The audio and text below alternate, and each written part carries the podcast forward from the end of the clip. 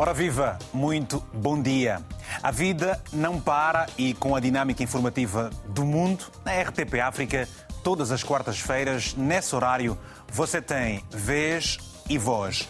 Este eu tenho a palavra. Angola, Moçambique e Guiné-Bissau têm regimes autoritários, segundo o, de, o Índice de Liberdade 2021 do The Economist Intelligence United. Cabo Verde, o terceiro no índice, é considerado uma democracia imperfeita.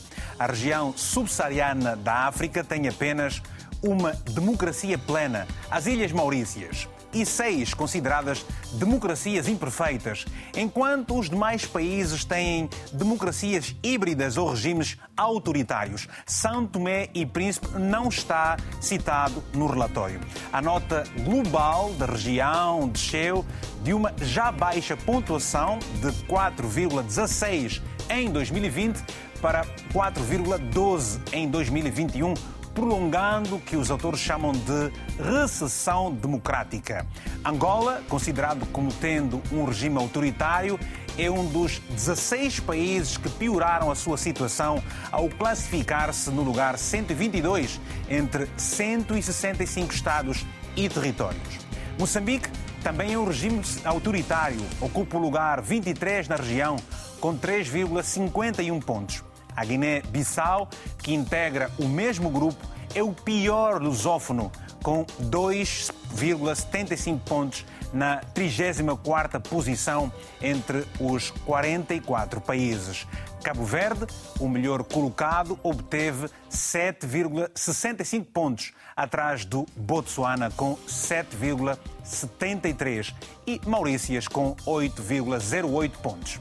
E muito mais do que liberdade de que se refere este estudo, queremos, caro telespectador, saber também qual é a sua opinião sobre a democracia no continente. Espero por isso pela sua mensagem, com o máximo de quatro linhas, ou então para eh, mensagem de quatro linhas, enviando naturalmente para o WhatsApp, com o número que está aí a aparecer na tela do seu televisor, que é o 00351 962 494 543. São meus convidados para abordar este tema o Leitão Ribeiro, que é comentador político, que está em Luanda, ainda Luiz Inoc, ativista social, líder juvenil e representante da Global Plataforma em Moçambique. Temos igualmente José Semedo, que é diretor-geral do Afro uh, Sondagem em Cabo Verde, e Diogo Gomes, que é ativista cívico, ele é guineense. Portanto, é este painel com estes quatro convidados que temos para este tema, sendo certo que, naturalmente, você vai também participar do nosso programa. Ora, vamos começar uh, pelo José uh, Semedo, que está em Cabo Verde, colocando a seguinte questão. José, qual é a relação que existe entre liberdade e democracia? Bom dia. Bom dia para si. Bom dia também para todos os ouvintes e telespectadores da RTP África. Obrigado. Uh, a questão da democracia e da liberdade já é uma questão que está em voga e quando fala da relação entre democracia e liberdade, é, é essencialmente pelo fato de ambas serem fundamentais para a existência digna das pessoas. Assim, a liberdade dá a chance de poder é, fazer tudo, entre aspas, portanto, quer dizer que a democracia terá a chance também de participar ativamente das questões políticas e sociais. É, desse modo, tanto ambas, seja a liberdade, seja a democracia, é, representam é, coisas boas porque vão em oposição à opressão e aquilo que as pessoas aspiram de uma forma geral, tanto que é ter é, o direito tanto à liberdade e o direito de expressar.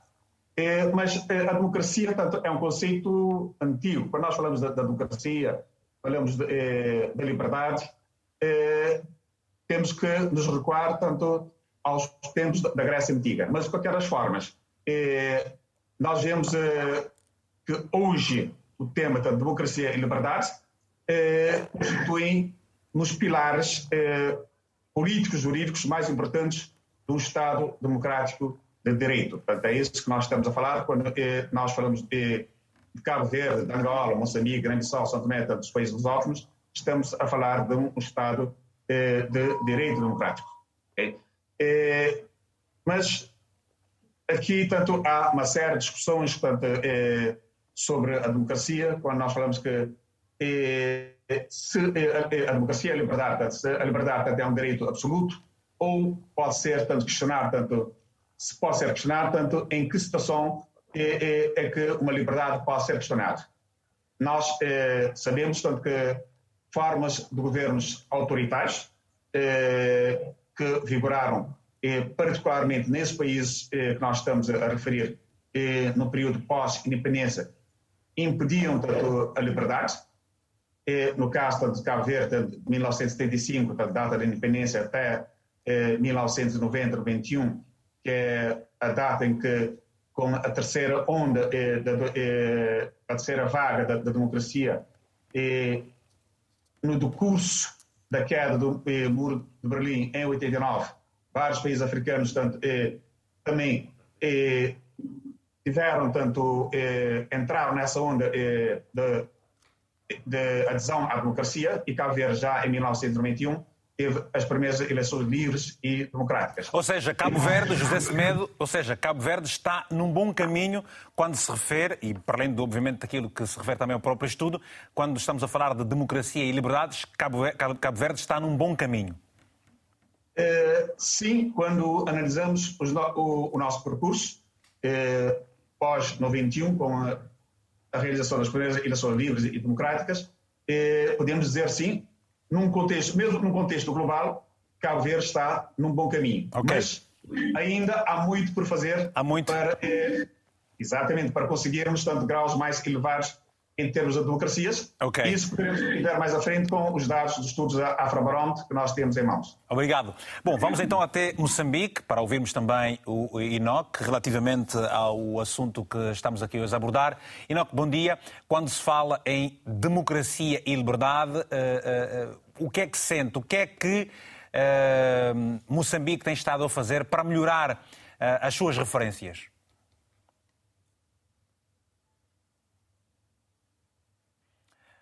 Bom, temos alguma dificuldade? É sempre um, é sempre um prazer estar a discutir sobre aspectos uh, que, que dizem respeito ao, ao nosso continente africano. Uh, falar de democracia. Nós vamos, vamos, voltar, vamos voltar ao Luís Inoc dentro de alguns instantes. Como puderam ver, temos alguma dificuldade na, na conexão, mais ainda por causa do som. Ora, uh, já, já vamos, dar, fazer, vamos voltar. Antes, pergunto aqui também e saudar especialmente ao, ao, ao Gomes. Gomes, uh, Guiné-Bissau é o país no ranking do que estivemos aqui a citar, numa, num lugar considerado como o pior. Porquê? Quando se fala de democracia e liberdades? Bem, antes de mais, eh, bom dia a todos os colegas painelistas, bom dia Vítor, obrigado pelo convite. Dizer que, naturalmente, é com algum desagrado que, hum, que vejo a Guiné-Bissau num lugar tão mau, né, no que toca ao índice de democracia, mas eh, eu devo dizer que a Guiné-Bissau, ao longo do, dos anos, tem tido avanços e recuos nesse sentido, não é? Mas uh, o principal fator que acaba por uh, nos colocar nesta posição é a instabilidade política e governativa. Uh, o país teve as suas primeiras eleições gerais em 1994, portanto, que foi quando se deu a abertura para a democracia, não é? E, infelizmente, em 28 anos de, portanto, de vida democrática, nós temos um desempenho que eu devo considerar que fica muito aquém do desejado. Porque... Tem estado a recuar ao contrário do que uh, se esperava, é isso? É como eu digo, tem, tem tido avanços e recuos. Nós tivemos as primeiras eleições em 94, o primeiro governo esteve quase a conseguir concluir a legislatura, mas, entretanto, a 7 de junho de 1998, uma data que todos os guineenses, eh, infelizmente, se recordam, não é? Pelas, pelas piores razões, aconteceu a guerra civil, não é? E acabou por impedir. E de, desde então que nenhum governo conseguiu até hoje concluir, portanto, a sua legislatura. Porque sempre que hum, que, que sai de eleições, não é? Acaba por haver ou golpes palacianos ou golpes militares. Ou seja, achas que ah, ah, esta questão da democracia e das liberdades só se constrói quando diferentes forças conseguem interagir de uma forma mais positiva? Eu penso que é o primeiro passo, eu penso que é um bom começo. Naturalmente que também tem que haver um acompanhamento por parte da sociedade civil, não é? Mas a sociedade civil não governa, não é? E, Mas ela tem sido suficientemente interventiva para mudar o quadro? Eu penso que nos últimos tempos tem sido... Para se estabelecer uma melhor democracia e concomitantemente eu penso, as liberdades? Eu penso que nos últimos tempos tem sido bastante interventiva, não é? Uhum. Um, particularmente de há seis anos a esta parte, não é? Tem sido bastante interventiva, no sentido em que tem-se posicionado mais, tem-se organizado mais, uh, como por exemplo em marchas, manifestações, uh, declarações na, nas redes sociais e tudo mais, marcando aquilo que, que é a sua posição, marcando aquilo que é o seu entendimento sobre o rumo que o país deve seguir.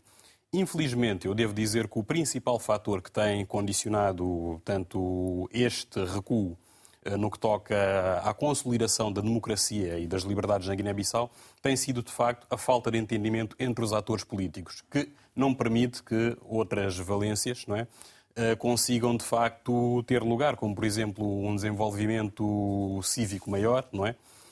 Um, portanto, tudo isto acaba por ter reflexo, não é?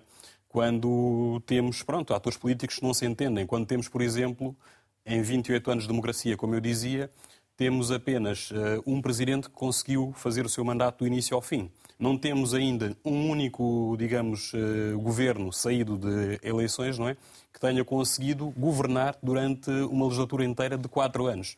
Algo que eu entendo, pronto, nunca poderá contribuir para que pois. a democracia se possa consolidar na Guiné-Bissau. Obrigado. E queremos certamente discutir, analisar estes diferentes prismas para que possamos perceber certamente o que se está a fazer, o que já foi feito e o que deve ser feito para se construir uma, as democracias mais positivas a nível do continente africano. Obviamente, eh, estamos a olhar aqui para os países da CPLP. Leitão Ribeiro é comentador político, está em Luanda, em Angola. Leitão, bom dia. Eu lhe pergunto o seguinte: uh, Angola, Moçambique e Guiné-Bissau, neste ranking que, relativamente às liberdades, são os países considerados autoritários. Ora, uh, uh, Angola regrediu. Por que razão? Bom dia, Victor Gomes. Bom dia, telespectadores da RTP África. Primeiro é que eu. Essa é uma, essa é uma apreciação de, uma ONG que de, pesquisa, Vitor, que eu penso que conhece mal a nossa realidade de, Angola, conhece perfeitamente mal os avanços que têm sido feitos em termos democráticos dentro do nosso país. E se reparar bem, e aliás, muitas delegações que passaram pelo nosso país desde 2017 até aqui, reparar que se nós tivemos, nós demos um grande pulo muito, muito alto, principalmente naquilo que tem a ver com a liberdade de imprensa. Muitos órgãos hoje, os jornalistas têm estado muito mais à vontade, há uma maior interação com os jornalistas e os governantes. Agora, uma questão é, são aqueles ruídos que são provocados um pouco por eh, incompreensão de, de, um certo nível de sociedade no nosso país. E que isso acontece um pouco por todo o mundo, um pouco por toda a África, por, eh, pela Europa.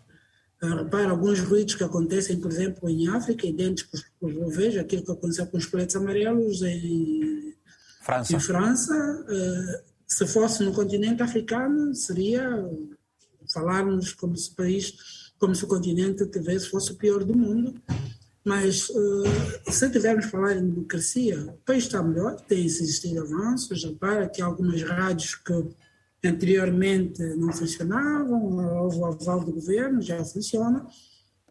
Agora, há, há critérios que têm que ser uh, respeitados apenas. Mas a questão, quando, quando, estamos, quando, quando, está a falar, uh, uh, Leitão Ribeiro, quando se fala de democracia, quando se fala de liberdades, se resume apenas ao que se, ao que se refere a rádios a comunicação, obviamente, liberdade de expressão, ou, ou pode-se analisar numa, numa, perspectiva macro?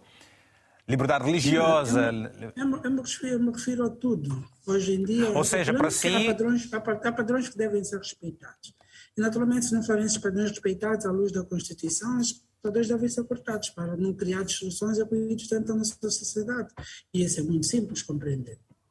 Muito bem. Obrigado por este primeiro contacto. Já voltamos assim dentro de alguns instantes e também vamos retomar o contacto com o Luís Inoca a partir de Moçambique, a esperar que as condições de comunicação estejam bem melhores, dado que é uma questão que depende certamente da qualidade do sinal da internet.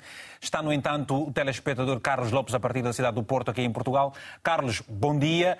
Para o tema de hoje, tenha a palavra, se faz favor. Muito bom dia, Vitor Hugo. Bom dia. bom dia aos telespectadores da FTP África, que têm a palavra. E eu posso emitir essa minha opinião em relação a Angola como angolano. E temos um regime autoritário que não é surpresa para, para nenhum angolano e penso que todos os analistas que olham para, desde a independência até hoje para Angola, eh, pois vêm regimes autoritários, apesar de termos tido o presidente Agostinho Neto, Eduardo Santos, João Lourenço, mas sempre do mesmo partido.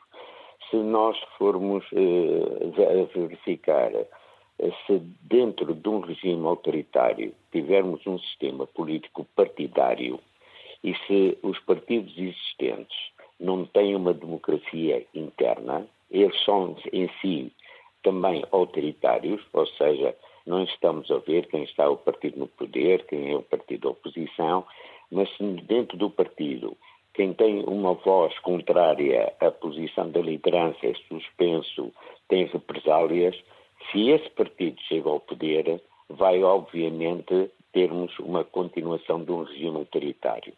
Por isso, essa nuance em ciência política é estudada, é verificada e, infelizmente, é um mau exemplo em África. Quais são os pilares, Carlos? Quais são os pilares para se ter uma melhor democracia? Uh, e, e, e, e, o que é liberdade para si, do ponto de vista uh, social?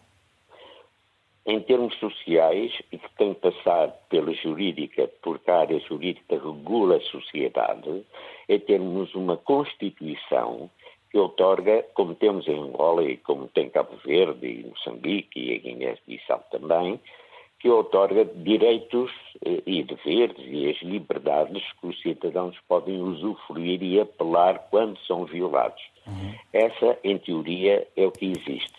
Agora, os regimes normalmente autoritários não os admitem que são e dão como exemplo a liberdade de imprensa, uma liberdade de opinião, uma manifestação que muitas vezes é reprimida e outras vezes não, para evocar que efetivamente no seu país existe democracia, existe liberdade e essa liberdade acaba por ser condicionada quando o cidadão não tem uma grande liberdade de escolha, mesmo quando estamos em, em, a preparar, no caso de Angola, As eleições. eleições previstas para agosto. Okay. Por isso, eh, são esses os pilares, é fundamentalmente uma Constituição que otorga esses mesmos direitos e que nós apelamos. Desejo um bom dia muito obrigado. Muito obrigado, Carlos Lopes, a partir da cidade do Porto, aqui em Portugal. Temos uma outra chamada de Manuel Matias, em Louros, aqui em Portugal, igualmente.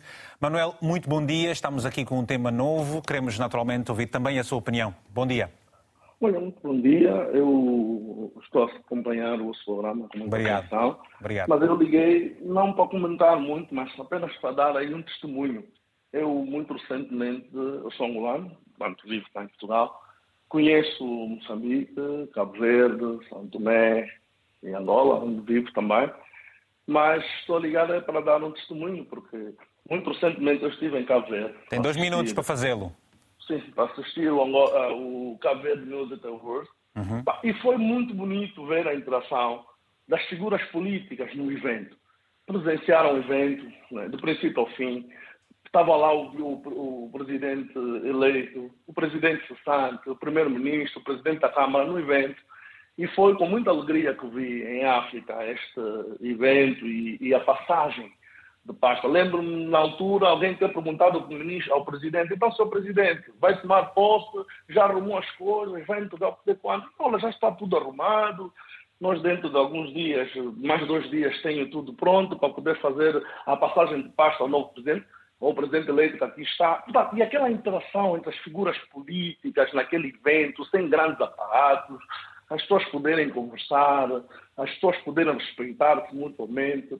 Foi um, uma coisa muito bonita. Reflete, reflete a maturidade democrática que tem o país, é? Exatamente, exatamente. Uhum. Eu acho que, pronto, os nossos países africanos devemos caminhar para lá, devemos caminhar para o engrandecimento da democracia nos nossos países e eu penso que estamos no caminho certo. Precisamos é só de copiar os, exemplos, os bons exemplos de outros países, que é para começarmos a replicar e a ajustar ponto as nossas realidades. Muito obrigado, Manuel Matias, pelo seu contacto. Desejamos certamente uma boa semana. Vamos voltar ao Luís Inoca em Moçambique. Luís, muito bom dia. E então, Moçambique está também a regredir. O que é que se passa efetivamente quando se trata de liberdades e democracia? Ou da liberdade e democracia?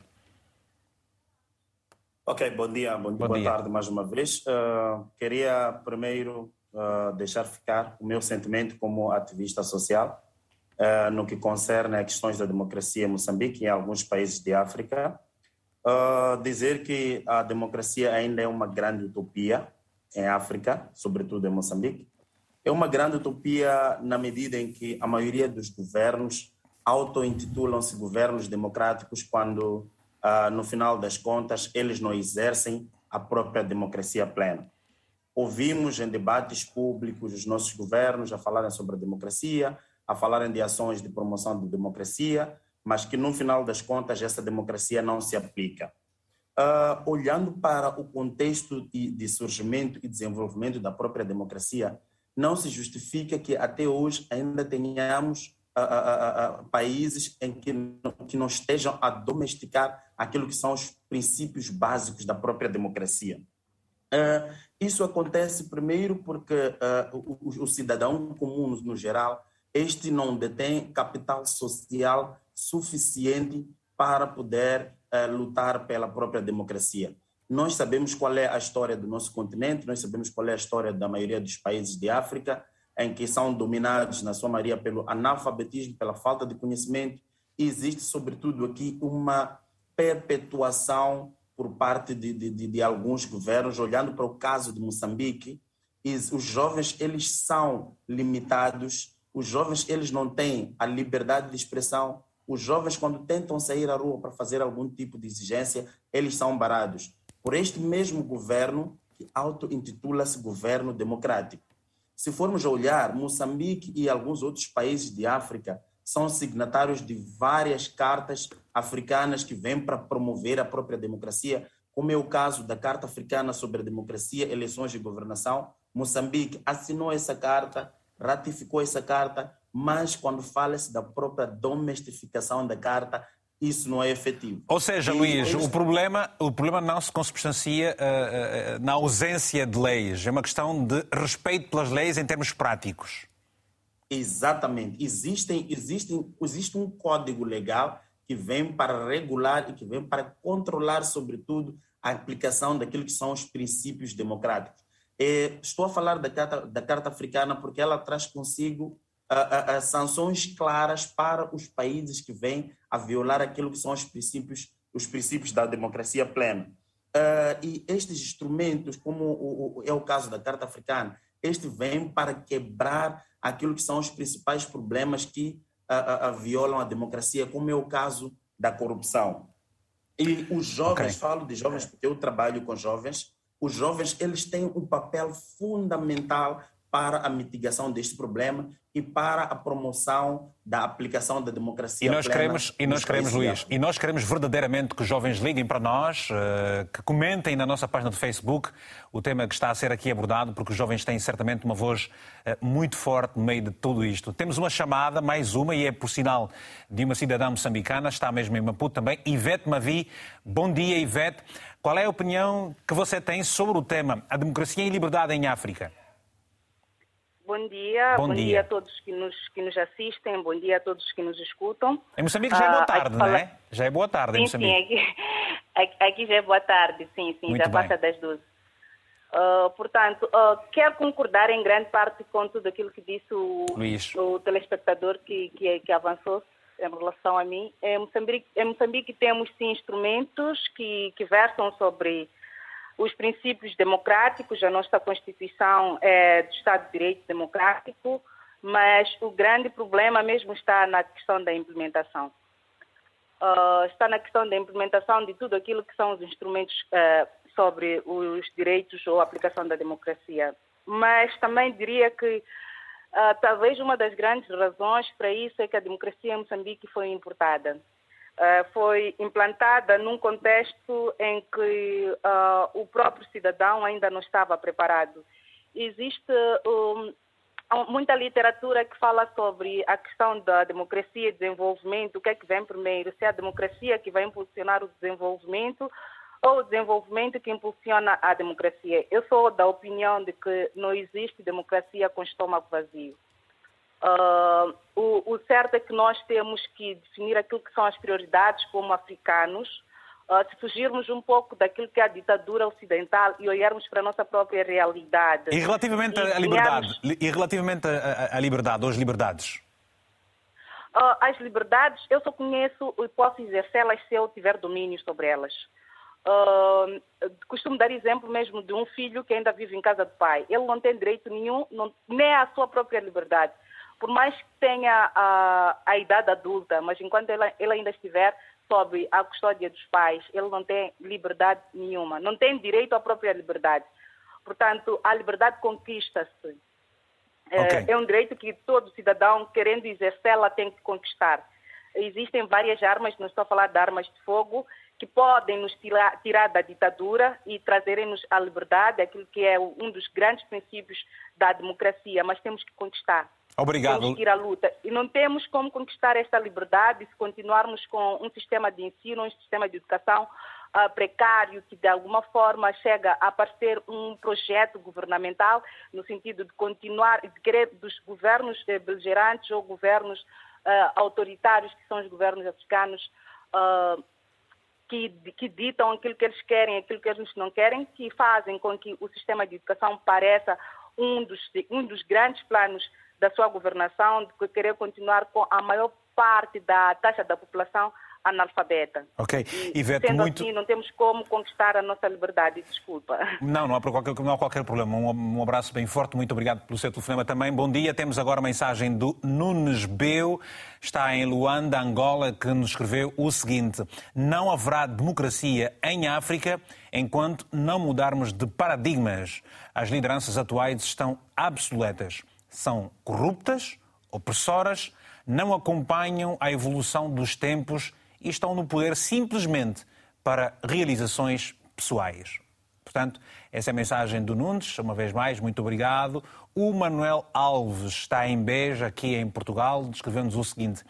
Enquanto os partidos políticos e a sociedade civil não se sentarem à mesma mesa e com muito diálogo eh, chegarem a um entendimento, jamais haverá democracia e, por inerência, todas as liberdades estarão sempre em causa. Muito obrigado e eu vou eh, agora atendermos também mais chamadas, porque sempre interagimos com os nossos telespectadores. Ah, o Guirubino Aguiar, na Beira, em Moçambique, está em linha. Aguiar, muito bom dia, muito boa tarde aí em Moçambique. Tenha a palavra, se faz favor. Muito boa tarde, falo diretamente da Cidade da Beira. Muito bem. É de realçar o seguinte: a democracia na África é complicada. Quem é que complica? De seguinte, assim, de seguinte maneira: o problema de racismo e o tribalismo é que nos leva ao mal, não haver a democracia. É tudo? Muito obrigado, então. Sobretudo a corrupção por cima dela. Os partidos políticos fazem o de casa deles e o que é que você tem feito para mudar esta realidade? O que é que você tem feito? Qual é o seu contributo para uh, mudar este, esta, esta realidade? Pelo menos na Beira. Até não quero falar da Beira, quero falar na generalidade. Faz favor. O que é que você tem feito?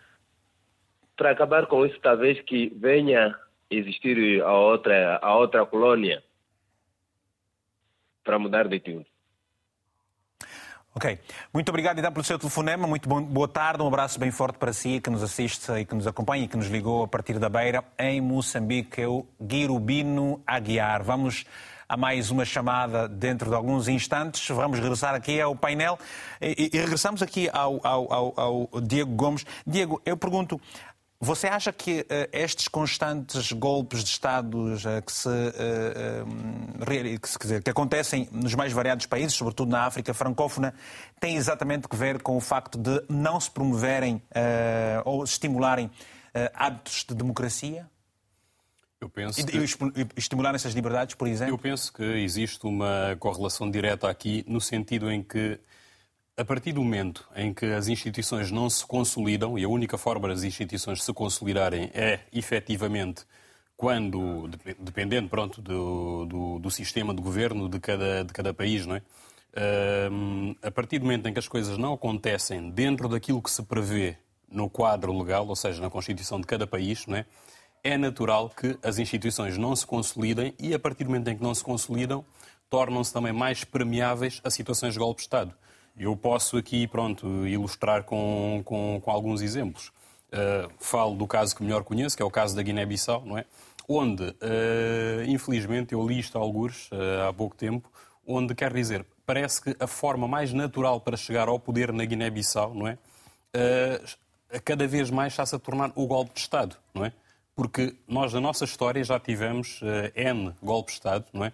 As eleições que são feitas para uh, efetivamente legitimarem o poder político uhum. acabam por cair em saco roto, porque os próprios autores políticos não respeitam essas, essa, essa prerrogativa que o povo tem, não é? De e tu achas, por exemplo, que se mudasse o regime, que é do regime presidencialista, uh, poderia haver então essa construção de uma melhor democracia na? Eu sou da opinião de que não é um problema que se prenda com o regime ou com o sistema de governo. Eu penso que isto está nos atores políticos e está na própria sociedade também, é preciso que se diga.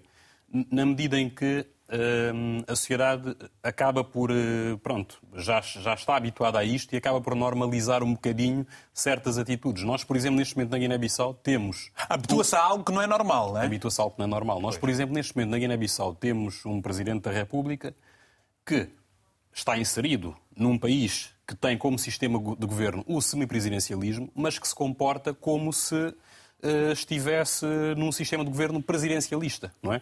E isto, infelizmente, tem sido praxe não é? na Guiné-Bissau.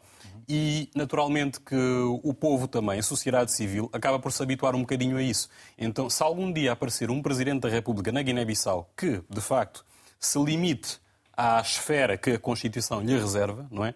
Uh, certamente as pessoas vão demorar algum tempo a habituar-se ao estilo desse presidente. Normal. Mas, mas, no entanto, ele não está a fazer nada que, que seja, seja, fora do quadro legal, não é? Está bem. Muito bom. Já vamos rapidamente a Angola, novamente, eh, falar com o Leitão Ribeiro para uma nova questão. Antes, e porque há pouco tempo atendemos, atendemos o uh, Guirubino a partir da, da Beira, e o Luís Enoch quer comentar o que o, o, o seu uh, uh, compatriota esteve a falar. Luís. Uh, sim, sim. Uh, confesso que fiquei um, um, pouco preocupado com a intervenção do meu conterrâneo. Por quê? Quando ele diz que uma das soluções seria termos uma nova colônia. Este é um manifesto claro de que os jovens, a nível dos nossos países, não estão devidamente preparados para lutar pela sua liberdade. Nós estamos numa situação em que precisamos desencadear, como jovens, ações de advocacia junto ao governo pela liberdade e pela inclusão. Nós, como jovens, não podemos nos deixar levar pela postura dos nossos dirigentes e tomarmos uma postura não de intervenção social, uma postura de revolta uh, uh, não interventiva com relação aos problemas que mais enfermam a nossa sociedade. Luís, e, e, e você não acha que esta reação seja decorra do facto de este jovem não ter, não sentir-se suficientemente livre para expressar os seus, todos os seus sentimentos que são importantes para uma a construção de uma, de uma democracia que se pretende? Uma coisa eu vou lhe dizer, Vitor, não, não existe liberdade que nos será dada em países como os, como os nossos. Aqui em África, a liberdade não é dada ao povo, ao cidadão. O cidadão tem que lutar pela sua liberdade. Pelo menos é isso que eles vêm mostrando desde os tempos passados, que nós temos que lutar pelo nosso espaço. Porque se eles nos derem a liberdade que a gente tanto quer, não haverá muito espaço de haver a, a, a, a corrupção, não haverá muito espaço de se violar aquilo que são os princípios básicos de liberdade para o cidadão. Okay. Entretanto, os jovens eles precisam lutar. Esse espaço não existe, mas os jovens não podem se deixar frustrar no sentido de não tomar nenhuma reação diante desse problema. Obrigado. Angola, por exemplo, é um grande exemplo de jovens ativistas que estão a fazer intervenção social, estão a criar uma revolução, a lutar pela sua liberdade. Obrigado. Obrigado, Luís. Obrigado, Luís. Vamos então voltar ao Leitão Ribeiro. Leitão, eu lhe pergunto, não lhe parece estranho que os países uh, menos democráticos são os países que vivem situações sociais de, muito gravosas? Se compararmos os países mais democráticos, não lhe parece muito estranho? Afinal de contas, a democracia é importante para a construção e desenvolvimento do país, sim ou não? É assim, olha, o que se passa, eu acho que existem bases para o início de sociedades democráticas no continente africano. Eu penso que é impossível falarmos de, de consolidação de democracias, isso é normal que exista, porque uh, os fatores sociais, uh, as economias, as fracas economias influenciam em grande parte, porque as grandes economias são geralmente tornam-se alavancas para o sucesso de, de, países democráticos. Mas o que se passa no nosso continente africano é diferente. A questão de precisamos ter uh, instituições fortes para podermos ser lideranças fortes, instituições fortes no, no contexto das instituições públicas e privadas. Isso é o que se passa em alguns países africanos, é o que a gente vê na Guiné, que a gente vê nos países do Golfo, nos países onde também têm existido recentes golpes de Estado. Mas há uma experiência que eu levo sempre, falo sempre, como por exemplo, do Ghana, do Cabo Verde, mesmo no Egito, apesar dessa intolerância religiosa que o Egito vive. Mas é importante dizer que, de facto, são bases principais, são os problemas sociais que influenciam em grande parte no comportamento das sociedades. Agora, se tivermos, de facto, apesar dos problemas sociais, e tivermos instituições fortes, eh, podemos ter democracias consolidadas e a população e as pessoas poderem ter livre expressão mas com, com base no respeito que, que adquire. Agora, é necessário que pensemos que os Estados, de facto, e não só os governos, isso não é só um problema dos governos, há instituições não governamentais, que todas elas interferem e ajudam na consolidação das, das democracias. E você acha, e você acha jovens... Luís, você acha que é possível a construção desta democracia o desenvolvimento do, do, pilar da democracia, quando, por exemplo, os Estados uh, acabam por ter um controle quase que absoluto da mídia, sobretudo mídia pública? Bem, é, de, de facto, claro que não, né? Porque isso, essa interferência, até certo ponto, pode complicar. Mas depende dessa interferência, eu sei de que é estás a referir. Mas isso devemos dizer que nós estamos a passar por uma fase que isso é temporária. É necessário impor ordem dentro do mercado era necessário que o mercado fosse regido e fosse regulamentado e não vivermos uh, uh, como quem quiser, quem quiser fazer do mercado faria, como anteriormente acontecia. Há essa ordem, essa ordem democrática é exigida nas sociedades. Era necessário que esses órgãos de comunicação, que sei que se refere, estivessem, estivessem a trabalhar à luz daquilo que são os regulamentos, as leis, de comunicação social que o país tem. E, e do que valem as leis quando é. os homens não cumprem, não? Naturalmente, os homens são todos, são, e, todos os homens sabem que todos os, os homens somos, são passíveis de, de cometermos erros. Só não erra quem não governa, só não erra quem não faz. Isso é, é a luz do, do ditado popular no continente africano. Ok, obrigado Luís. É preciso, agora é preciso, agora é preciso que, que saibamos o seguinte. Vamos ouvir. É necessário, é necessário, é necessário que, para consolidarmos direitos públicos e adquirirmos direito, é necessário que se trabalhe. A África vai levar muito tempo. Nós importamos alguns, alguns modelos de democracia que não têm nada a ver com as nossas culturas, das democracias que não têm nada a ver com a forma social e de estar dos africanos. É necessário que haja essa reviravolta. Alguns países africanos já têm estado a conseguir essa reviravolta. Já voltamos, já voltamos a si, Leitão. Já, volta, já volto a si, Leitão Ribeiro, dentro de alguns instantes. Obrigado por isso mesmo. Ora, é, é preciso que, que, há, que, que existam instituições fortes, as instituições são feitas pelos homens. Temos uma chamada do Samuel Paulino, a partir da província da Lunda Norte, em Angola, precisamente. Paulino, muito bom dia. Tem a palavra, a seu favor. Bom dia, muito obrigado. Bom dia. Primeiramente. E então, é... sobre o nosso tema de hoje, democracia e liberdade em África, o que é que nos Sim, vai dizer? A minha, a minha contribuição é por seguinte. No meu ponto de vista, acho que a democracia em África, propriamente aqui em Angola, não se faz sentido. Não se faz sentido por vários motivos, porque é só nós vermos na nossa comunicação social, anteriormente, na governação de José Eduardo dos Santos, nós víamos a fantasia do país que nos vendiam. Diziam que tudo corria bem, era um grande estadista, o maior presidente de África, mas depois da sua sucessão, nós vimos que tudo aquilo que ele dizia. Alô? Alô? Estamos a ouvir, sim, senhor. Estamos a ouvir. Pode continuar a falar, ah, faz favor. Sim, sim. Sim, tudo aquilo que ele fazia que não era bom, afinal ele era um grande corrupto. Hoje vimos a mesma comunicação social, vem nos dizer que o atual presidente é bom. E nos debates que se faz, na maioria das vezes, na nossa televisão pública, não há contradição. E se há contradição, há alguém, às vezes da oposição e alguém da sociedade civil, sempre traz muitas figuras para contrariar aquelas ideias, demonstrarem que aquilo que ele está a dizer é errado, só o que o governo faz é que é certo. É difícil para mim, como jovem, assistir à nossa televisão, à nossa comunicação social. Vai uma ou outra, às vezes a Rádio Eclésia, por ali, mas recorro às vezes à comunicação social portuguesa para poder acompanhar noticiário angolano.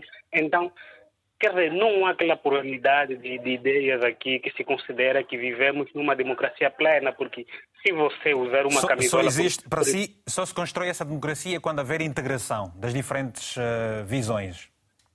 Sim, das okay. diferentes visões e povos também. Tá bem. Isso vai fazer com que a democracia reina. Muito obrigado pelo seu telefonema. A partir da província da Lunda Norte, vamos agora até Londres, Reino Unido, onde está o Guilherme Costa.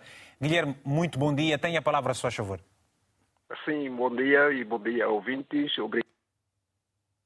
Alô, Guilherme? Bom, ficamos sem esse sinal do Guilherme Costa. Vamos retomar essa chamada porque é importante ouvirmos os nossos eh, telespectadores. Vamos então uh, uh, rapidamente até Cabo Verde, vou ouvirmos o José Semedo. José, pergunto-lhe, uh, Cabo Verde está muito bem posicionado em comparação com os demais países da CPLP neste ranking de liberdade e também noutros rankings sobre a democracia. No entanto, muito recentemente, jornalistas cabo-verdianos tiveram que realizar um protesto, porque por, para eles estaria, a haver uma interferência política uh, no seu exercício profissional. Ou seja, estando bem em Cabo Verde, parece que há aí uh, sinais, resquícios de que alguma coisa possa comprometer os vossos ganhos? Uh, sim, sim. Embora esses resquícios a que se refere não é exclusivo de Cabo Verde, até porque, eh, só para voltar um pouquinho atrás, antes de responder concretamente à sua pergunta, quando eh, nós falamos dos índices de democracia ao nível mundial, eh, vemos um, eh, um reconhecimento na, nos índices de democracia em todos os países, não somente nos países africanos, mas também nos países ditos do primeiro mundo, como por exemplo nos países europeus. Inclusive até dentro entre os países europeus há diferenças eh, substanciais. Por exemplo, no que diz respeito à satisfação com a democracia. Se, por um lado, temos países como a Suécia, a Holanda, em que 60% da população está satisfeita com a democracia, temos países como eh, a Itália, a Espanha, a Grécia, menos de 40%. E esses índices eh, dos países europeus, tipo eh, os países do sul da, Europa, são índices muito próximos àqueles que nós encontramos em África, com o último estudo da Afrobarometro, com 35% dos africanos dizem satisfeitos com a democracia. Mas na questão de Cabo Verde, eh, se nós analisarmos a, questão da, da liberdade de imprensa, que eh, efetivamente existe tanto em Cabo Verde, tanto a questão da, da liberdade de imprensa, eh, desde as primeiras eleições livres e democráticas em 91, com, com a apresentação, a inclusão do Estado de Direito Democrático e com a nova Constituição, mas nós temos algumas fragilidades em termos de eh, não de liberdade de imprensa em si, mas a relação que existe entre a mídia, de uma forma geral, com, eh, com os próprios governos. Eh, só para se lembrar que em Cabo Verde, tanto a mídia mais, mais forte é a mídia estatal. E nós não temos, apesar do desenvolvimento, tanto, ultimamente, tanto, das mídias através das redes sociais, mas as mídias tradicionais, seja através da rádio, seja através da televisão, seja através dos jornais escritos, eh, os de maior circulação são sempre eh, as mídias eh, públicas, porque também têm, portanto, maior apoio por parte do governo. Ou seja, Mas, ou, ou, seja José, do trabalho que uh, o Afrosondagem faz, de que você é o diretor-geral, uh, naturalmente o desempenho da mídia pública, o chamado quarto poder, acaba por ser o reflexo daquilo que é a democracia de um país? no, nosso, no nosso caso, quando eh, nós eh, analisamos eh, as diferentes vertentes da democracia, provavelmente, quando nós analisamos, por exemplo, a realização das eleições livres democráticas, a liberdade de expressão, a alternância do poder e uma justiça que se diz independente, embora no nosso caso, não obstante o fato da nossa justiça tanto ser considerada como independente, ela é muito morosa, o que acaba por prejudicar a percepção que os cidadãos têm da justiça, mas mesmo assim era considerada eh, pela população cabo-verdiana como uma das instituições mais confiáveis eh, no país, inclusive ultrapassando eh, por muitas vezes as instituições eleitas. Então, eh, a mídia, eh, dizia eu, é daquelas instituições com, eh, com menos performance comparativamente às outras instituições. Mas aqui, no caso em concreto, quando se fala da, da liberdade de imprensa, temos um caso em concreto em que eh, eh, alguns órgãos de comunicação social, estamos a falar de, eh, de um jornal eh, escrito e também de um jornal online, que eh, noticiaram tanto um caso que se diz que está em segredo de justiça e, paradoxalmente, a nossa Constituição diz, aliás, eh, nos seus diversos artigos, atribui tanto praticamente total liberdade aos órgãos de comunicação social, mas, no entanto, existe eh, um preceito tanto legal, tanto que é, é o artigo 112 do Código do Processo Penal, que diz que eh, os jornalistas estão enquadrados no dever do segredo de justiça. Então, eh, apesar de toda a organização jurídica e sistema jurídico que protege o jornalista, porque temos tanto o direito de liberdade de comunicação e de expressão, isso é claro, uhum. mas há esse preceito no eh, Código Penal, Código Processo Penal, que limita o exercício e, e da profissão do jornalista. Okay. Portanto, essa questão está em debate uhum. e, e com, por acaso, do ponto de vista do jornalista, com uma forte pressão junto do Poder Judicial e também do Poder Político, para que já tanto, colocaram tanto, em debate essa questão e têm tanto levado os partidos políticos, inclusive na semana passada. Há um, há um posicionamento diferente. Sim, sim. Pois, e é necessário. Vamos... Então, daí é também essa parte interessante do vigor é, da nossa democracia, com é, um dos pilares da democracia, tanto que é o quarto poder, tanto é, é o poder é, da, da, mídia, que se sentiu beliscar no exercício do seu poder, então enfrenta o poder social uhum. e provavelmente nesse dissenso iremos ter, tanto um novo enquadramento desse eh, processo do Código, eh, Código Penal, que eh, atualmente tanto, não faz eh, muito sentido, embora há tanto questões de segredo de justiça que eh, todos nós devemos concordar que devem ser protegidos, mas também sem limitar tanto o poder de informar, tanto que, é um poder caro para os cabo nós conseguimos, tanto é, José, eu tenho, que gerir, eu tenho que gerir aqui o tempo, já, já esgotou o, o, o tempo máximo que lhe damos para cada uh, resposta que nos, uh, nos dá em função da pergunta que lhe colocamos. Uh, vamos só fazer uma, aqui uma pequena comparação, estabelecer aqui um, um, um paralelismo muito rápido. o, o José Semedo diz que a mídia pública cabo-verdiana é muito mais forte que a privada.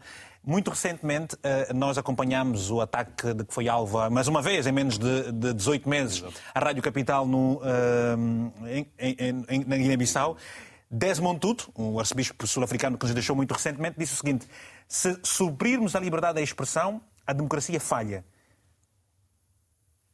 Concordo plenamente, concordo plenamente. A Rádio Capital eh, na Guiné-Bissau tem sido, de facto, vítima de ataques violentos, não é? Pura e simplesmente porque uh, transmite opiniões que não agradam é privada. ao regime. É uma rádio privada, sim. E a rádio, e a rádio pública? Que se comparar com a, a rádio pública, se comparar com a mídia pública cabo-verdiana? Naturalmente que, quer dizer, num país como a Guiné-Bissau, onde a liberdade de expressão, nós podemos dizer isso sem grandes receios, como eu tinha dito há bocadinho, tem tido avanços e recuos, e neste momento, com certeza que estamos a registrar um recuo muito grande nesse sentido, não é? Naturalmente que a rádio pública, e não só, a televisão e etc., acabam por se tornar uh, instrumentos de propaganda do regime. Resumem-se a isso, não é? Portanto, naturalmente que não podemos estar satisfeitos com, com, com o trabalho que estão a fazer. as rádios privadas, não é? neste caso a Rádio Capital, a meu ver, tem feito um trabalho muito bom, não é? na medida em que hum, não se cola nem a um lado nem a outro, dá voz aos cidadãos, simplesmente, não é?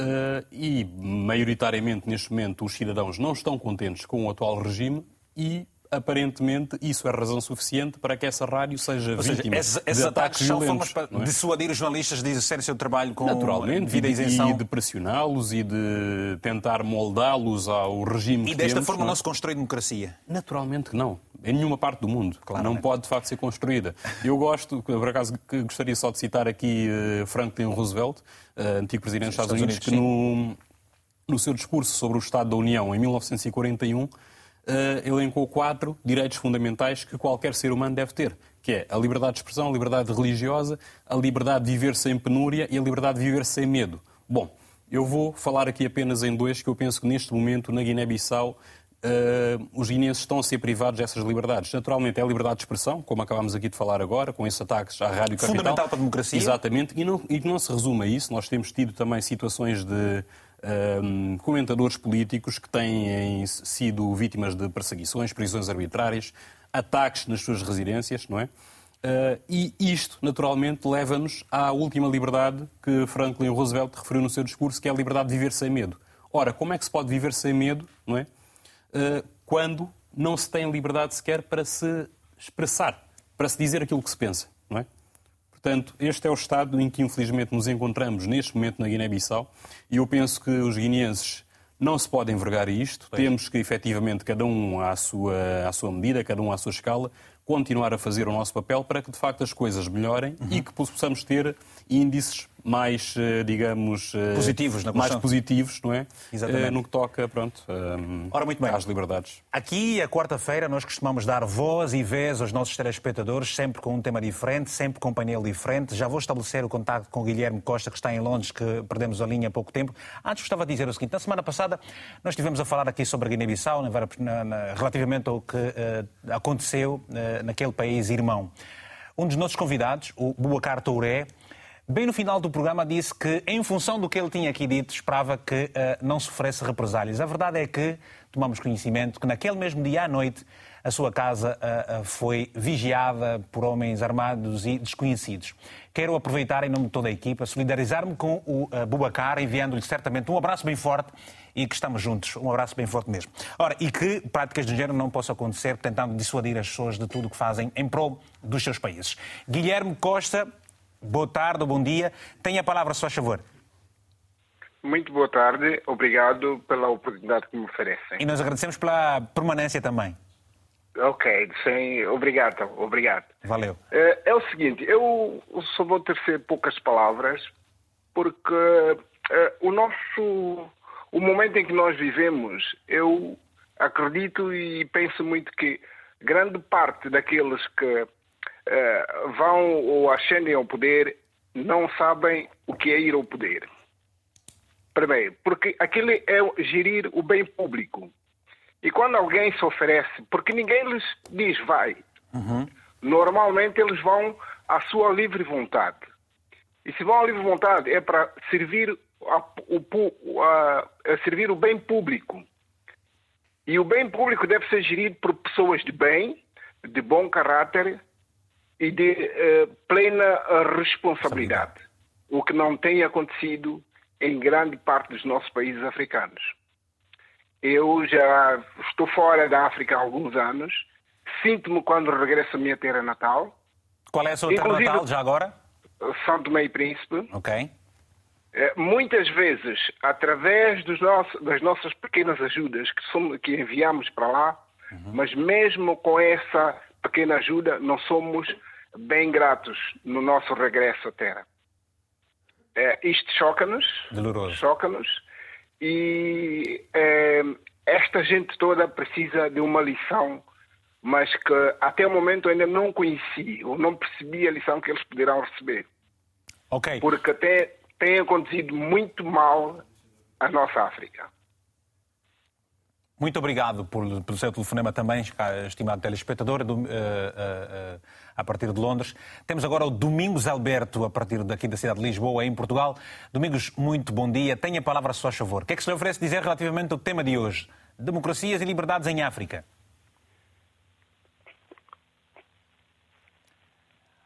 Vamos tentar este telefonema dentro de alguns instantes. Temos uma mensagem, já temos, já temos o Domingos Alberto. Domingos, muito bom dia. Tem a palavra, se faz favor.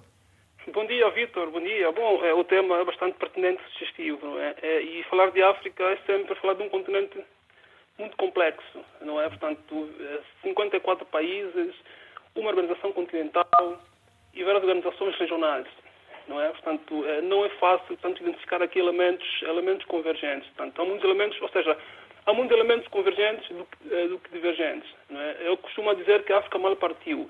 É, mal partiu porque as independências foram feitas de formas diferentes. Portanto, temos a África francófona, lusófona e angófona. E depois a mesma África que emerge e fica mergulhada no contexto da Guerra Fria. Eh, depois da Guerra Fria são os conflitos, eh, os conflitos militares que nós conhecemos, é? incluindo, incluindo Angola. Eu acho que os elementos, todos os elementos condicionaram aquilo que viria a ser a consolidação da, da democracia em África. Embora com, grande, com, com grande viragem do mundo que se deu em 1990, com a queda do muro de Berlim, é? aquilo, por exemplo, eh, Domingos Simões Pereira, num grande artigo que ele escreve, chama a questão da euforia ou da liberdade, eh, da segunda liberdade eh, da África, não é? E, passados vários anos, portanto, a expectativa continua, ou seja, nós estamos aquém daquilo que seriam os grandes objetivos preconizados pelos, pelos governos dos países africanos. Mas acho que aqui a questão é mais estrutural do que se pode pensar. Eu estava acompanhado, por exemplo, há dias, é, o discurso o discurso de fim de balanço dos 12 anos é, da Constituição de Angola, aprovada em 2010, é, o, Rui Ferreira, o ex-presidente, o ex-juiz-presidente do Tribunal Constitucional, portanto, ele levanta elementos muito pertinentes é, é, sobre, sobre Angola, nomeadamente no âmbito da Constituição e nos poderes do Presidente da República. Ele fala, por exemplo, da questão da questão do sistema de governo, da natureza. Não lhe pareceu o contrassenso que diz uh, uh, que disse Rui Ferreira uh, sobre a Constituição angolana? Bom, isto não sei se é bem contrassenso, né, porque as leis não é, são feitas em função de um certo contexto. Naquele contexto era bem provável, talvez, que aquilo terá sido, terá sido adequado. E, e nesse contexto, passados 12 anos, pode não ser. Não é? E, e é legítimo que ele que ele apresente essas críticas. Né? Portanto, os Angola Angola Mas as leis produzem-se para a visão futura dos, dos, países a longo prazo ou para uh, contextos muito específicos? E, e, esta questão da especificidade dos contextos, a criação das leis, não são exatamente os elementos que fazem com que as democracias e ou as liberdades estejam muitas vezes condicionadas para os eventos dos países? Não, mas, por exemplo, a chamada de atenção do, eh, do ex-juiz-presidente eh, mostra claramente a preocupação. É? A chamada de atenção do presidente, ou seja, do, do ex-juiz-presidente do Tribunal Constitucional de Angola, mostra claramente a preocupação. Portanto, ele está interessado é, em reformar o país. E é uma das coisas que ele, que ele diz bastante interessante, por exemplo, é a questão dos mecanismos de separação de poder uhum. entre o poder judicial e o poder político. Não é? Há aqui uma clara preocupação. Não é? aqui, é isso, isso é genérico para a África. Há uma grande interferência do poder político ao poder judicial. Não é? Para além do mais, a questão do check and balance. Não é? Portanto, os poderes legislativo, judicial e executivo é preciso que trabalhem de forma, de forma independente. É claro que a independência, no sentido real da palavra, não existe, há sempre uma interdependência, mas é fundamental é? que esses poderes exerçam as suas funções de forma separada. Por exemplo, a Assembleia da República, é? um órgão bastante fundamental para a consolidação das democracias, é? deve funcionar de forma autónoma. É preciso que a Assembleia fiscalize as atividades é, do Poder Executivo. E isso é genérico para a África. Uhum. Portanto, eu, eu, eu, acho que o problema da África é, é mais estrutural do que um problema minimalista. Okay. É? Eu sou das pessoas que acham que uh, as, as, grandes mudanças não virão de baixo para cima, como se tem dito. Eu acredito que as mudanças virão de cima para baixo. E há exemplos claros. Portugal, por exemplo, é um caso claro que a mudança veio de cima, não veio de baixo. A própria ex-União Soviética, a mudança veio de cima, não veio de baixo. Não é? Tá bem. Gorbachev, quando chega ao poder, implementa uma grande mudança com a perestroika e a glasnost. Muito. Muito obrigado, Domingos Alberto, pelo seu telefonema a partir de Lisboa. Temos agora uma mensagem e já vamos regressar a mais telefonemas e depois e também, eh, certamente, os nossos eh, convidados de painel. O JXM, é assim que eh, se identifica esse nosso telespectador de Moçambique, que nos escreveu o seguinte: Esta questão de democracia em África deve ser abordada segundo as realidades do continente e dos países da CPLP se importarmos modelos de democracias ocidentais, certamente que não uh, encontraremos sequer um país com democracia ide ideal. Muito obrigado por, uh, pela mensagem, JXM. O Tunecas em Maputo, Moçambique, também nos enviou uma mensagem via WhatsApp, desde já agradecemos. A realização de eleições fraudulentas de 5 em 5 anos, violação do direito à manifestação, esquadrões da morte, dívidas ocultas, justiça forte para os fracos e fraca para os fortes, corrupção e raptos, entre outros problemas, são uma prova de que a democracia e a liberdade por cá ainda são uma miragem. Obrigado por esta mensagem também. Mais uma, são várias que nos chegam. E às vezes, vale referir isso mesmo, temos uma certa dificuldade em gerir todas elas. O, o a neologista em Angola, escrevendo o seguinte, falando da democracia em África, especialmente Angola, é um caso sério, porque se pensa que democracia é apenas eleições, mas vai além disto. As instituições em democracia têm a obrigação de ser independentes, mas estamos num Estado totalitário onde quem pensa diferente é conotado ao partido A ou B. Muito bem, obrigado. Vamos regressar então ao Luís Inoc. Luís, eu vou-lhe pedir uma uh, uh, análise às mensagens que nos foram chegando para percebermos como é que estamos e o que é que se deve fazer para se construir uma democracia diferente. Mais, uh, com melhores respostas ao novo tempo. Ok, muito obrigado.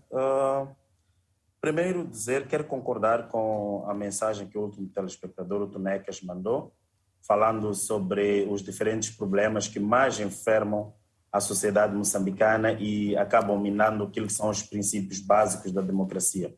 O ponto número um para que a gente possa bater de frente com a não aplicação da democracia em Moçambique é, tem que se fazer um trabalho de base onde uh, os jovens eles devem ser chamados à razão, estes devem consumir as leis, devem conhecer as leis que separam os seus direitos dos seus deveres, porque, como eu disse anteriormente, onde existe uma idade em processos de mudança no seu país, de nada vai valer termos leis que são instituídas dia após dia, quando essas mesmas leis não são exploradas pelos, pelos jovens para exigir aquilo que são os seus direitos eh, falando agora exatamente da questão da liberdade. Não existe liberdade nos países de África, não existe liberdade em Moçambique, porque sempre que os jovens saem para manifestar contra alguma coisa, eles são presos como uma mensagem clara, como um manifesto claro de que estamos perante um governo autoritário, um governo que está para barar aquilo que é a liberdade do próprio cidadão. Tem que se fazer um trabalho de base, tem que se lavar a mente dos jovens, tem que se ter uma sociedade com cidadãos com um capital social e conhecedores da lei moçambicana e, e para o resto dos países de África. Uhum. Leitão Ribeiro, eh, um comentário às diferentes mensagens eh, citando Angola que acabamos de passar, se faz favor. É assim, sabe, a África do século XXI não é a mesma e pronto, tem nas últimas décadas experiências, mudanças profundas, tanto no campo económico como no campo político e social. Agora, é necessário que a gente pense que quem tem que fazer e, e as mudanças democráticas não são só os governos em África.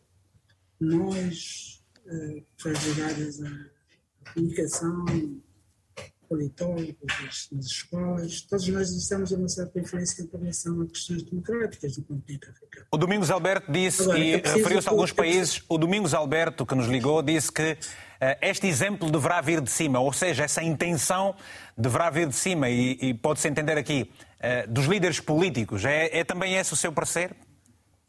É esse o meu parecer, porque quando eu referi, Vitor, com relação a questões que nós devemos ter instituições fortes, sim, necessário que as instituições sejam fortes, é necessário fazer instituições fortes. Para ter instituições fortes, tem que passar das lideranças. É necessário que, por exemplo, os partidos políticos converjam. É necessário, quando falamos com nação de bem-estar político democrático, não vamos ver nem bandeiras, nem cor de bandeiras de partidos nenhum. É apenas para a consolidação das sociedades. Então, é necessário que todos nós, independentemente, olhamos e tenhamos esse foco para poder desenvolver. Se pensarmos que a, a, as sociedades democráticas não são feitas num dia, é necessário consolidarmos e consolidar os, os poderes democráticos de um país. Vejamos, e tivemos esse exemplo. Reparamos onde o que é que se passou com as instituições o ano passado nos Estados Unidos da América, a princípio deste ano. É considerada a primeira democracia do mundo. Mas olhando, olhando, olhando, olhando, para a realidade, olhando para a realidade africana, escusando-se de certo modo dar exemplos de outras realidades, sendo que elas não deixam de ser, deixam, são também importantes, eu lhe questiono, ah, você diz que sim, e há pouco citou a questão dos líderes políticos, não lhe parece estranho que na, o presidente, por exemplo, da UNITA e o presidente do MPLA não, não, não sentem à mesa para um diálogo porque, e aquilo que se lê e o que se ouve, é que o presidente do MPLA escusa a este, a este, a este desafio? Olha, como é que, se, como é que se constrói democracia perante uh, um afastamento de dois líderes políticos de tão relevância para, para a vida de um país? Eu não concordo muito, Vitor porque não existe esse afastamento. Sempre que é possível, sempre que os líderes políticos, religiosos acharem necessidade de conversarem com altos mandatários da nação, eu, eu tenho acompanhado e nós acompanhamos. Mas você sabe... Você, essa, você, essa porta está aberta. Agora, calma, calma. Só, só, só. Você, sabe, você sabe, por exemplo, não tem havido este diálogo entre líderes, líderes políticos, você sabe disso? Nós homens, nós homens geralmente temos o problema de não convergirmos sempre as nossas ideias. Naturalmente, se eu esperar que o Vitor ou o José Semedo pensem da mesma forma comigo, para podermos sentar à mesa, para podermos falar olho nos olhos, e como aprendemos a fazer em África, temos de estar olhos nos olhos para conversar, e como sempre devemos nos planos a moda da África, sem interferência, sem irmos buscar uh, interferências externas, vamos sempre conversar. Agora, é necessário que pensamos que a minha agenda não vai ser a agenda do Semedo, não vai ser a agenda do Vitor, não vai ser a agenda do Luís. Agora, a, a, agenda, as agendas políticas são sempre diferentes. Há, há essa disponibilidade. Eu, eu, não acredito que, e, e, conforme vejo, não concordo tudo, pois vejo que as nossas políticas no continente africano são Desculpa, o Leitão não está a responder a minha pergunta e eu vou repetir para ver se, consigo, se me pode entender para aquilo que eu gostava. E, e, aliás, eu estou a perguntar isso com base no que respondeu há pouco tempo. Eu lhe perguntei o seguinte: você diz que o exemplo deverá vir de cima, certo? Não lhe parece estranho que este exemplo de diálogo que, se, que é necessário para a construção da democracia, por via do exemplo, não esteja a acontecer um diálogo entre o presidente João Lourenço e Adalberto Costa Júnior, por exemplo? Não existe falta de diálogo. Pode haver uma questão de agenda isso eu acredito que pode existir entre estes dois líderes de partidos e dos líderes de partidos e do mais alto mandatário da nação. Uhum. Não, não existe, eu não vejo, não existe a falta de diálogo. Aliás, sempre que possível, há outras forças políticas com quem o mais alto mandatário tem conseguido conversar, tem conseguido eh, para poder falar sobre algumas questões internas que influenciam exatamente não só no reforço da democracia, mas algumas questões sociais do nosso país. Agora, essa falta de diálogo não existe. Pode-se existir, eu acredito que aí deve estar a questão de uma questão de agendamento para o encontro daquilo que se pretende. E penso que uh, sempre que é possível, aliás, há, existe, o nosso país tem um conselho, de, tem um conselho da República. O Conselho da República, onde os presidentes dos partidos políticos são ouvidos, os vários líderes. Então, essa falta de diálogo. E, e, relativamente, relativamente aos interesses, você defende a questão da agenda, eh, a questão da agenda. Eu lhe pergunto, este interesse de diálogo eh, decorre da necessidade ou do interesse dos partidos ou do interesse do povo? Mas, e, e, e paralelamente a isso eu lhe pergunto, se por um lado eh, tem essa situação que diz, e uh, a ausência, por exemplo, da presença de um líder político há mais de três anos no órgão público. Nunca foi dada uma entrevista. Como é que se entende a democracia de um país e a liberdade perante um quadro deste? Mas que líder, que líder de um partido que está mais de três anos não sem dar uma entrevista? Na televisão pública de Angola, o presidente da UNITA diz que nunca deu, nunca deu uma entrevista à TPA nem à Rádio Nacional de Angola. E acho que não precisa dizer que isso é mentira, porque, aliás, quando isso aconteceu, há bem pouco tempo, os próprios, os próprios, os próprios internautas fizeram. Aconteceu o quê? Desculpa, não estou a perceber. E quando houve essa, essa, questão de dizerem que o líder da UNITA nunca deu entrevistas, aliás, aconteceu logo que não foi preciso as rádios nem as televisões irem buscar e foram buscar as imagens de que, inclusive, logo a seguir à sua tomada de posse, várias vezes foi convidado. Uhum. E isso rolou nas redes sociais, eu creio que nem sequer ficou bem para a imagem do mesmo presidente do partido político. Aliás, ficou mal na fotografia, uhum. quando se foi ou não ele quem deu, quem, quem, quem, quem deu essas declarações, mas ficou mal. A verdade é que houve essa abertura, existiram as entrevistas, há entrevistas dos membros de vários partidos políticos, sempre, os vários órgãos, tanto privados como estatais, sempre que é possível. Ok, então já volto assim para, para a ronda final dos nossos convidados aqui de painel. Vamos só atender a algumas chamadas rapidamente, um minuto para cada um dos nossos telespectadores. Está o Vasconcelos da Costa Ribeiro, aqui em Portugal, está mesmo na cidade de Lisboa. Vasconcelos, muito bom dia. Venceslau, peço desculpas. Venceslau da Costa. Sim, Venceslau da Costa Ribeiro. Venceslau da Costa Ribeiro. I, exatamente, Venceslau. Faz favor, Venceslau, estamos a ouvi-lo. Tem um minuto para, para deixar ficar aqui o seu pensamento sobre o tema de hoje. Ok, muito obrigado. é assim, o tema é muito importante. Uh, queria falar em particular sobre a Guiné-Bissau. Faz favor. país. Uhum. Epa, é o seguinte, quer dizer, o problema da Guiné-Bissau, além de ser estrutural, uhum. também, por outro lado, uh, não, fun não funciona as instituições. Uh, na Guiné, quer dizer, na Guiné funciona mais o critério do homem mais forte, não é? portanto, é um problema que tem sido ao longo dos anos. Então, mesmo que, mesmo que como se diz, mesmo que, que, que, que... Perdão, perdão. Bom, é, é, é, um abraço, peço pronto, olha, acabamos de perder esse nosso telespectador. Temos uma mensagem, depois um telefonema mais um, estamos a terminar, estamos a 5 minutos do programa. Depois vou fazer uma ronda rápida aqui os nossos eh, convidados de painel. Está o, a mensagem do Adinilson da Conceição Dias, na Guiné-Bissau, que escreveu-nos o seguinte: Os políticos não estão preparados para serem representantes do povo. É uma vergonha ter um membro do governo que não tem sequer o 12 ano. Na Guiné, paga-se aos deputados para aprovar o orçamento de Estado. Os militares estão infiltrados na política. Para mudar a situação, temos de respeitar a Constituição e colocar a escola em primeiro lugar. Uma outra mensagem, agora temos um telefonema, é do Rashid Rashid. Uh, bom, boa tarde aí Maputo, bom dia a todo, todos os nossos telespectadores do resto do mundo. Ou boa noite. Bom dia, bom dia, bom, bom dia, bom dia, ilustre apresentador. Tudo bem? Tudo, tudo, aqui está tudo maninga nice. Aqui também é maninga nice, Maputo também está maninga nice, não está a chover, já é positivo. Aqui está maninho é, frio, aqui está maninho frio. Ah, epa, aqui, aqui é calor, calor, só estamos a rezar que não chova, porque a cidade já não aguenta. E sei que amanhã vai haver uma tempestade a passar por aí. Vamos ao tema, caro amigo. Yeah, o tema é o seguinte: falando em democracia em África, para dizer o seguinte, dizer que o exemplo que acontece na África Ocidental, principalmente, para não tirar Guiné-Bissau, que é dos Palopes, não quero falar muito dos Palopes, mas é um exemplo para, para a própria, para a própria Palope.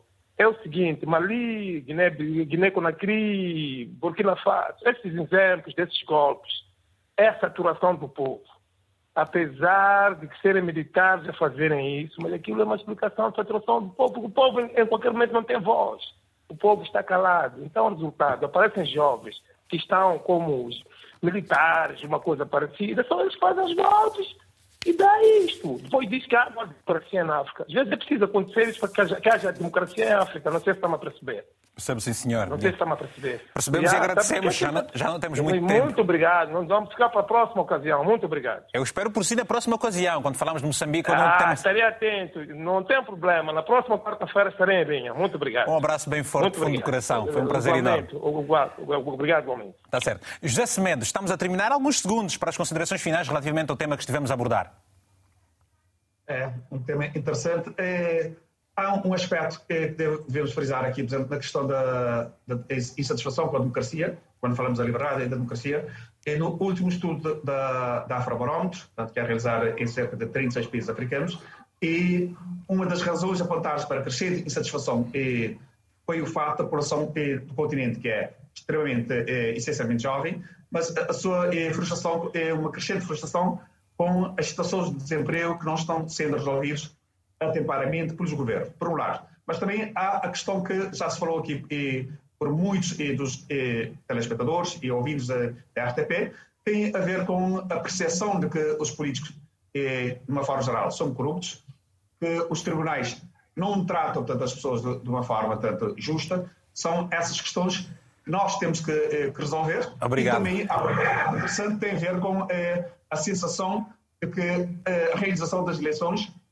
quando acontece, não trazem eh, alternância política que é expectável eh, pela população. Muito São essas coisas que eu acho que nós eh, devemos eh, debruçar sobre elas uhum. e tentar resolver, porque nós temos uma população extremamente jovem, temos um continente com muita potencialidade e uma população que é, eh, apesar da eh, fraca escolaridade, mas é uma população que eh, apoia, de uma forma geral, tanto os princípios democráticos, portanto, isso demonstram os estudos da Afrobarómetro. Zé, eu tenho... Então, eu tenho de mudarmos a forma de fazer política. Zé, eu tenho agora menos, eu dei-lhe uns segundos só e, e, e vou tentar Por ouvir rapidamente o Luís também. Luís, considerações finalíssimas mesmo uh, aqui para o programa, se faz favor. Ok, muito obrigado, Vitor. Alguns segundos. Uh, quero, antes de mais, agradecer a todos uh, pela, pelo convite. E voltar a chamar a atenção a todos os jovens a nível de África, sobretudo em Moçambique, que todos devem assumir uh, o papel de agente da mudança, porque os problemas de Moçambique são os problemas de todos nós, os problemas de África são os problemas de todos nós, e apelar também às organizações da sociedade civil para que estejam cada vez mais unidas para poder se combater a corrupção, para poder se combater essa opressão uhum. e, sobretudo, o neocolonialismo que a gente vem assistindo dia após dia nos nossos países. Ok. Muito obrigado. Obrigado. Gomes, restam 30 segundos. Muito bem. Vou tentar eh, gerir aqui bem o tempo.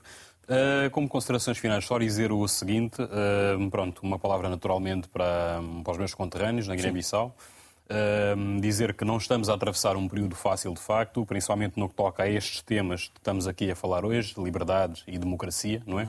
Mas uh, há que fazer cada um na sua esfera, cada um à sua medida, a sua parte, para que efetivamente consigamos ultrapassar estas dificuldades. Mas dizer mais uma coisa, e com isto me calo: dizer que hum, os atentados à democracia e à liberdade, principalmente à liberdade de expressão, não são só feitos pelas armas nem pelo aparelho opressor do Estado. São feitos também, muitas vezes, por nós, membros da sociedade civil, quando não somos tolerantes tu estás, uns com os estás, outros. Tu estás em estúdio e consegues ver o tempo ali em decrescente, não consegues ver? com certeza, com certeza. ok, Leitão, olha, a culpa não foi minha, foi aqui, foram, foi, a culpa foi deles, que nos giram o tempo. Exato, mas, mas só, só mesmo dizer isto, acho obrigado, que não, também que temos que ser mais... Eu vou agradecer a ti, Gomes, agradeço também ao Leitão Ribeiro, a partir de Angola, ao Luís, em Moçambique, e ao José a partir de, uh, de Cabo Verde. Não, não, não, está tudo. Nós compreendemos isso. Aliás, vocês são pessoas que têm estado a acompanhar os nossos programas e sabem como é que se faz a gestão do tempo. Muitas vezes não é um problema nosso. Queremos, em nome de todos, de toda a equipa, aproveito em nome de toda a equipa, agradecer a todos os nossos telespectadores que foram interagindo connosco na nossa página do Facebook. Já sabe, este programa volta a passar logo mais às 10 da noite, horário de Lisboa, uma hora menos uh, em Cabo Verde. Uh, o horário é igual em São Tomé e Príncipe e também em Moçambique. Em Moçambique, não.